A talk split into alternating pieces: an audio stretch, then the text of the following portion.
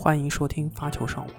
发球上网现已上传小宇宙、喜马拉雅、网易云音乐、苹果 Apple Podcast、Spotify。你可以在上述平台收听，并留言与主播嘉宾互动。另外，添加发球上网小球童微信号 surf 下划线 volley 即可进入发球上网听友群，以球会友。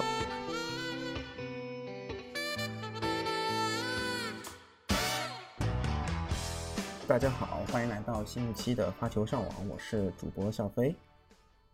那上周的话呢，我是跟宋芷录了一个温网的赛后的一个观瞻的评述吧，我们一个对谈，当时聊的还是挺开心的。然后这周的话就是，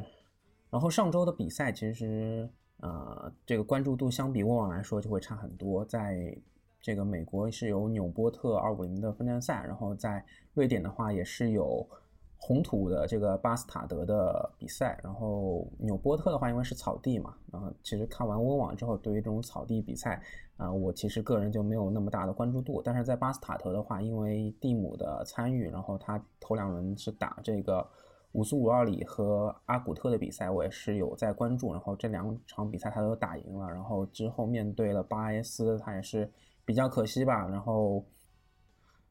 整场看下来，确实巴埃斯在于他的竞技状态啊，包括他的核心力量，确实加深了对他这个红红土上竞争力的一个印象。呃，因为在法网的时候，大家应该也记得，巴埃斯是给兹维列夫造造成了比较大的麻烦的。然后这一次在巴斯塔德，他也是最终打进了决赛，但是最终是输给了他的阿根廷同胞切伦多洛。那切伦多洛之前也是在这个。去年的温网的资格赛输给了张之臻，然后今年也是有输给过双俊成，所以在半决赛他打布斯塔的时候，其实我是挺有疑问的。包括他打卡拉采夫和鲁德，他这个晋级之路从第二轮开始赢了鲁德，然后又赢了卡拉采夫，在在半决赛赢了布斯塔，就是这个路路线让我觉得他能够在决赛其实已经是挺意外的了。那巴埃斯也是在半决赛打赢了这个卢布列夫，八强打赢了这个蒂姆，所以我觉得。呃，巴埃斯也是挺有竞争力的，对，巴埃斯也是，包括巴埃斯其实也是他这个也是先打赢了，从第一轮打赢福格尼尼，第二轮打赢了弗吉纳，第三轮打赢了蒂姆，然后半决赛赢了卢布列夫，然后最终我其实是更本来更看好巴埃斯，但是第一盘啊巴埃斯输球了之后，我是觉得确实他可能不如这个决赛上的竞技状态不如切伦多洛，那蒂姆的话。对于他赢了这两场比赛，我个人还是挺欣慰的，就能够看得出蒂姆他的啊，在资格赛啊，在蒂姆在挑战赛上的这个胜利啊，对他自信心是非常有帮助的。所以他在法网的那个表现呢，其实我觉得也是在于没有一定的自信心。呃，赢了五苏五二里之后，他打阿古特的比赛，虽然这个第二盘也是。有被这个阿古特反超，但是第三盘我觉得还是稳住了他自己的心神。他的这个反手啊，他的切削，我觉得是越来越得心应手了。然后，但是他的一些正手的一些发力，我觉得还没有到他巅峰时的一个状态，就是不是很敢发力，呃，还是不是很敢抡。然后反拍的话，我觉得他平击球啊，包括他切削更稳定了一些。然后包括一些这个上网的一些处理啊，我觉得也是比较细的了。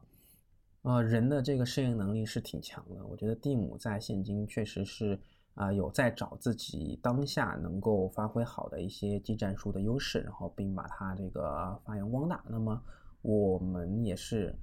啊，非常我我相信作为一个网球迷，应该也是比较乐于看到蒂姆的一个状态的复苏。然后他在这周的瑞士格格斯塔德也会继续进行比赛，然后我觉得也是挺期待的。上午看集锦的时候，他嗯是赢了这个首轮赢了七号种子法国人加斯东啊，也是在最后的抢七也是挺惊心动魄的，对，好像是九比七，然后啊这场比赛我觉得也是看光看集锦，我觉得也是挺精彩的。那纽波特这一战的话呢，最终是东道主啊四号种子克雷西他是赢了这个啊布伯列克啊，然后布伯列克的话也是啊我觉得。一开始的话，其实是啊看这个集锦啊，很难想象克雷西最后能够这个啊逆转赢得了这场比赛。他确实是我觉得把自己的发球上网贯彻的非常的好，然后他在半决赛也是赢了这个自己的美国同胞伊斯内尔。这个大炮之间的比赛，我觉得还是挺挺吃发球的。对，然后决赛的话，我觉得克雷西他也是，呃，这个其实挺了不起的，最终在第三盘抢七赢下了布布列克。那布布列克这一次的发挥，我觉得也还是挺不错的。那么草地的话，比赛应该也是到此为止了。女单这边的话，布达佩斯站最终是这个佩拉赢了克鲁尼奇，然后这是两个六比三呢。我看了一下集锦啊，佩拉确实发挥的会更稳定一些。这个球员我其实也不是很了解他，哈哈哈，好像也是从资格赛打上来的。那啊，我觉得在这个张帅和王新宇都这个在第二轮、第三轮这个失败的情况下，佩拉的这个冠军也就是一个二五零的小比赛吧，还需要再看一看。对然后，瑞士若桑站的分站的话是马尔蒂奇六比四、六比二赢了达尼洛维奇，也是一个二五零的比赛。那么在温网之后的话，可以看到大部分的球员啊，除了这个加西亚和啊托尔莫之外，其实我觉得这这个分站挺少有这种啊，大家觉得是一个温网好手的吧？嗯，柯林斯他。啊，这个澳网的亚军就是柯林斯，就首轮就出局了。这个我觉得，啊，现在也见怪不怪。然后本西奇的话，我觉得他是在八强输给了马尔蒂奇，这场比赛其实是挺好看的了。然后加西亚和马尔蒂奇的半决赛的集锦，我觉得也还不错。所以这一战的话，我觉得马尔蒂奇他是，啊，明明明智实归了，其实是明智实归的。他赢了本西奇，赢了加西亚，我觉得是。啊，这个分站赛比较有竞争力的两个选手。对，那这周的话，嗯，在红土上这个汉堡站，那汉堡是有五百积分的，像阿尔卡拉斯、白埃斯，然后布斯塔、呃，莫尔坎，还有像弗吉纳、达维多维奇啊、卡拉采夫啊这些球员，包括刚刚拿到这个冠军的切伦多洛，呃，和卢布列夫都会参与。那这一站我觉得还挺期待看到阿尔卡拉斯的表现的，在这个瑞士格施塔德站的话，还是我还是会对这个蒂姆保持关注。包括这一站的话，贝雷蒂尼他也会参与。那贝雷蒂尼也是很遗憾，因为新冠没有参与成这个温网。嗯，我也是很期待在这个红土上看看他的这个发挥啊是什么样子的。然后鲁德的话也是在啊这个格施塔特站那。这一站的话，我记得之前去年他应该是卫冕冠军。那这一站我不知道他啊能不能卫冕吧，这也是一个小悬念。那在帕勒莫和汉堡还有两个 WTA 二五零的分站赛，我觉得这个大家也有兴趣的可以关注看看。但是在帕勒莫的话，现在只有张帅还在这个晋级下一轮比赛中。那像王曦雨和王欣雨已经在首轮被淘汰了，这还是挺可惜的。然后上周末的话，吴一丙他是又拿到了一个挑战赛的冠军，是在美国的罗马，他战胜了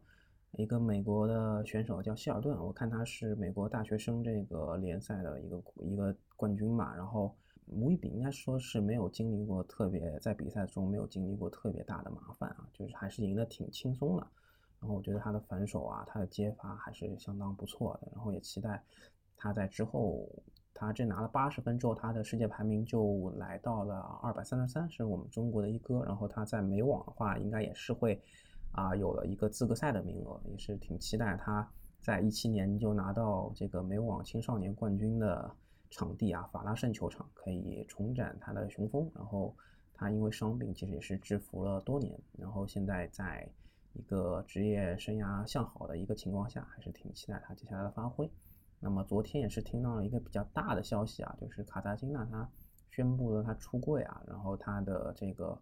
女友是花样滑这个双人滑的一个选手啊，在爱沙尼亚出生，然后一四年加入俄罗斯国籍的